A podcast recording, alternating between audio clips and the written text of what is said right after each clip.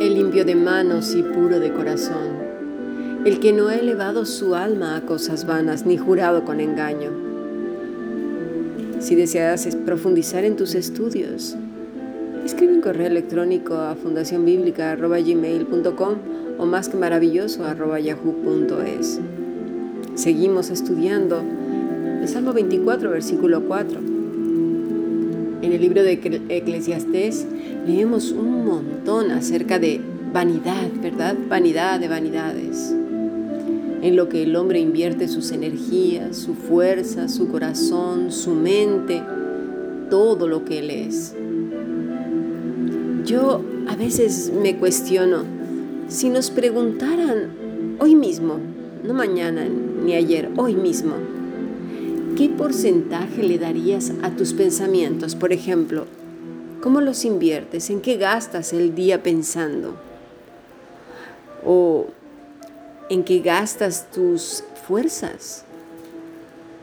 No sé, hay gente que, por ejemplo, en el caso de los pensamientos, no se pone a pensar en qué, en fantasías, ilusiones, venganzas, resentimiento, en el pasado, en el futuro, en desastres, en que todo saldrá mal, en incertidumbres, ¿en qué? ¿Y la fuerza qué tal? ¿Solo en el trabajo? ¿O en enfadarte? ¿En golpear? ¿En decir un montón de maldiciones contra todos? ¿En estar enfadado, enfadada? ¿En qué? ¿En qué se van nuestras fuerzas, nuestra vida. Si cerráramos el día, ¿qué cuentas le entregaríamos al Señor de lo que hacemos? Sabes, en algunos lugares se hace el cierre de caja en cada cambio de turno para ver cuánto se ha ganado y para ver si se necesita dar más efectivo. No, ahora ya con eso de que no quieren usar dinero, pues casi ya no se hace, pero de todas maneras a través del, este, de los ordenadores también se hace, ¿eh? para hacer un cierre de caja de un empleado a otro, para entregar cuentas. Y se ve cuánto vendió uno, cuánto vendió otro, etc. Nosotros deberíamos de hacer ese cierre, pues por lo menos siete veces al día, como dice la escritura. Siete veces al día medito en tu palabra, dice David siete veces al día. Esto es lo que hacemos en el grupo internacional, por lo menos se intenta que así sea. Bueno, tres. ¿Qué cuentas entregamos al Señor? Dice este versículo, el que no ha elevado su corazón a cosas vanas.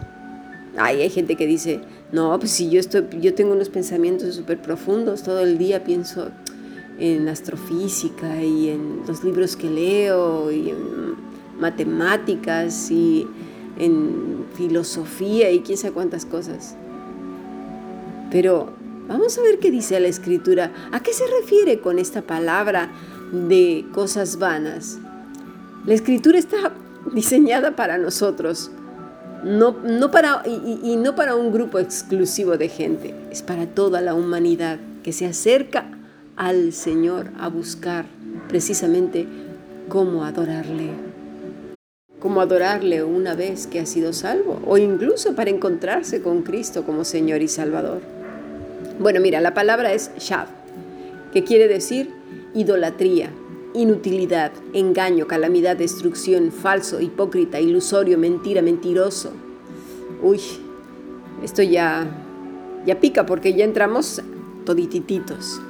Su raíz es show, que quiere decir tempestad, devastación, calamidad, destrucción, quebrantamiento, ruina, tempestad. ¿Te fijas qué importante es ver la profundidad de las palabras? Cualquiera que lo lea de pasadita no entiende. O dice, bueno, yo no pienso en vanidades o en cosas, como lo acabamos de decir, en cosas así. Pero la escritura nos habla a todos, absolutamente a todos. Mira, cuando Cristo le habla al joven rico, él creía que lo tenía resuelto todo, que ya era un cumplidor del mandamiento del Señor. Quizás la pregunta a Jesús fue como para confirmarle que todo lo estaba haciendo bien. Pero el Señor lo mira con amor, como lo vimos ya hace unos días, ¿verdad? Y le muestra dónde estaba elevando su corazón, la vanidad, y era el dinero. La pregunta es, ¿dónde está la vanidad tuya, la mía? A veces ni siquiera sabemos en dónde. Solo conocemos un corazón inquieto, triste, ansioso, pero no sabe por qué. Y mira, en estos casos, cuando ya no sabes ni de dónde ni por qué, es cuando necesitamos urgentemente pedir ayuda. A lo mejor con un consejero, a lo mejor con el pastor de la iglesia, un amigo, una amiga sabia, de buen testimonio, con experiencia, que te ayude. Necesitamos pedirle al Señor que nos muestre a quién podemos recurrir, porque a veces el corazón ya está tan lleno de costras, tan y además de tantísimos años que ya no sabes ni por dónde empezar. Y es normal, sobre todo cuando llevas años y años con todas esas cosas. Hay gente que dice que yo ya no sé ni qué tengo, no me entiendo a mí mismo. Normal, tu corazón está lleno de cosas, necesitas ayuda. Así como este joven corrió a buscar a Jesús, ¿verdad? Para que le mostrara dónde estaba su corazón, es bueno pedir consejo. Pero aquí el asunto es que cuando lo sepas, cuando sea mostrado dónde está el, problema, ¿dejarás eso? ¿Dejarás esas vanidades, el objeto de tu angustia, de tu enfado, de tu ira, de tu resentimiento, los celos amargos? Todas esas cosas. ¿O te marcharás como aquel joven? Porque se fue triste, porque no quiso dejarlo. No, es que tú no sabes lo que me hizo, fue horrible. No, yo no puedo perdonar ese tipo de cosas. No, no, no, no, no, no, no. O sea, pedimos perdón, que Dios nos perdone, pero nosotros no perdonamos. ¿Cómo está eso? ¿Cómo se come eso? No, es que tú no sabes. No, lo que me hizo. Me, me, me.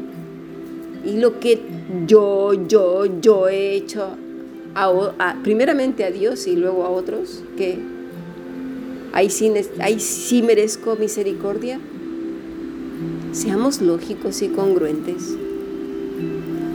La ansiedad, la tristeza, el desasosiego, la rabia, la falta de perdón trae graves consecuencias a la salud. El cuerpo se ve seriamente dañado, la gente envejece más rápido, sus rostros no pueden ocultar su devastación interior. En el aliento de sus frases siempre lleva ese aroma de amargura. Sus cuerpos se enferman, sus estómagos, los oídos, la mente se turba. Y todo por no soltar las cargas. Dice, no elevó su corazón a la calamidad, a la devastación. Su destrucción ha sido precisamente elevar el corazón a esas cosas, a la idolatría. Dice, no elevó impulsó, agradó, alzar. Pasemos a nuestro siguiente podcast.